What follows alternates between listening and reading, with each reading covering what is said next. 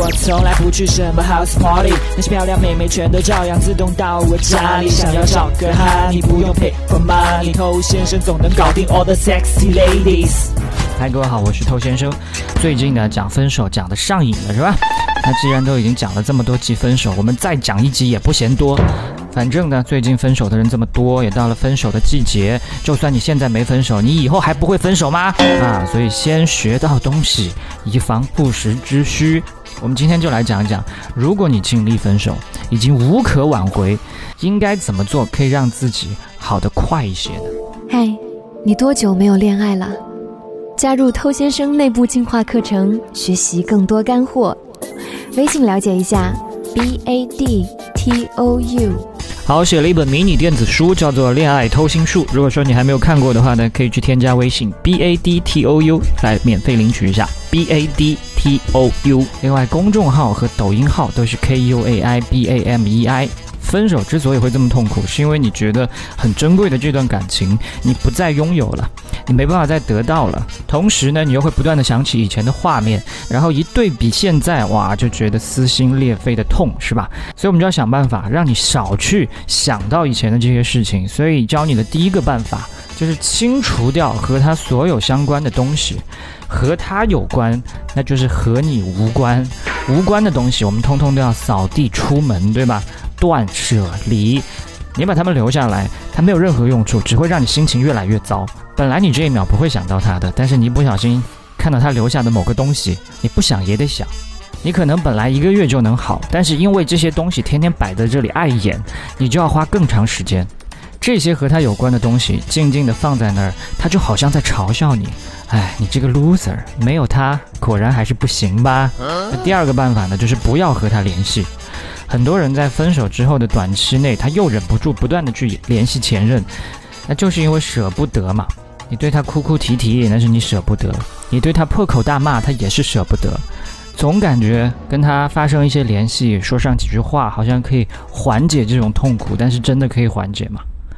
你再听到这个人的声音，你再看到这个人的动态，只会让你变得更加难过。所以当你要走的时候，你就走快一点，你不要老是回头。老是回头就走不了啦，但是他已经走了。好，第三个方法，也是要帮你斩断和过去之间的联系。这个办法呢，就是改头换面。你把你现在这副熊样给他扔了，好好改变一下你的形象，变成一个跟过去不太一样的人。这是跟失败的恋情划清界限，这也是给你心里做了一个暗示，告诉自己。打算用一个全新的面貌去迎接未来。就每次当你照镜子的时候，发现里面有一个跟过去不太一样的自己，多多少少会觉得你已经不再是以前的你了。很多人在人生当中几次重要的颜值逆袭，都是因为失恋。你如果不去试试，你都不知道自己究竟能够变得有多好。第四个方法，去找那些更需要你的人。我们之前那一集关于分手的好处里面讲到，如果你失恋的话，会得到更多亲戚朋友身边的人的关心。所以其实你的家人、朋友，甚至其他异性啊，他们都需要你，唯独只有一个人不需要你啊，就是你的前任。恋爱的时候你没有空去陪这些更重要的人，但现在你是时候回到他们的身边了。当你想到前任的时候，你不妨就去找这些真正需要你的人，在他们那里呢，你会感觉到更多意想不到的一些温暖，那些东西会让你更快的好起来。那第五个方法就是不要闲下来。其实就算你没有失恋，如果你闲的太多，很多负面情绪都会在闲的时候闲出来。所以如果你又失恋，再加上闲，那只会让你的情绪状态更加恶化。你一闲下来，你又手贱去了解前任的信息，一了解又什么事情都不想干，于是就更加心安理得的闲，然后恶性循环。所以赶紧要忙起来，该工作工作啊，该运动运动。养宠物，你哪怕实在没事干，你去追剧也比闲下来好。那顺便说一下运动哈，运动本来就可以让人的心情变得更好，因为它会分泌内啡肽，那这种东西呢会让你感觉到精神愉悦嘛。那我接触过很多健身的人，我问他们当初是为什么选择健身，其中有一部分人回答我是因为失恋。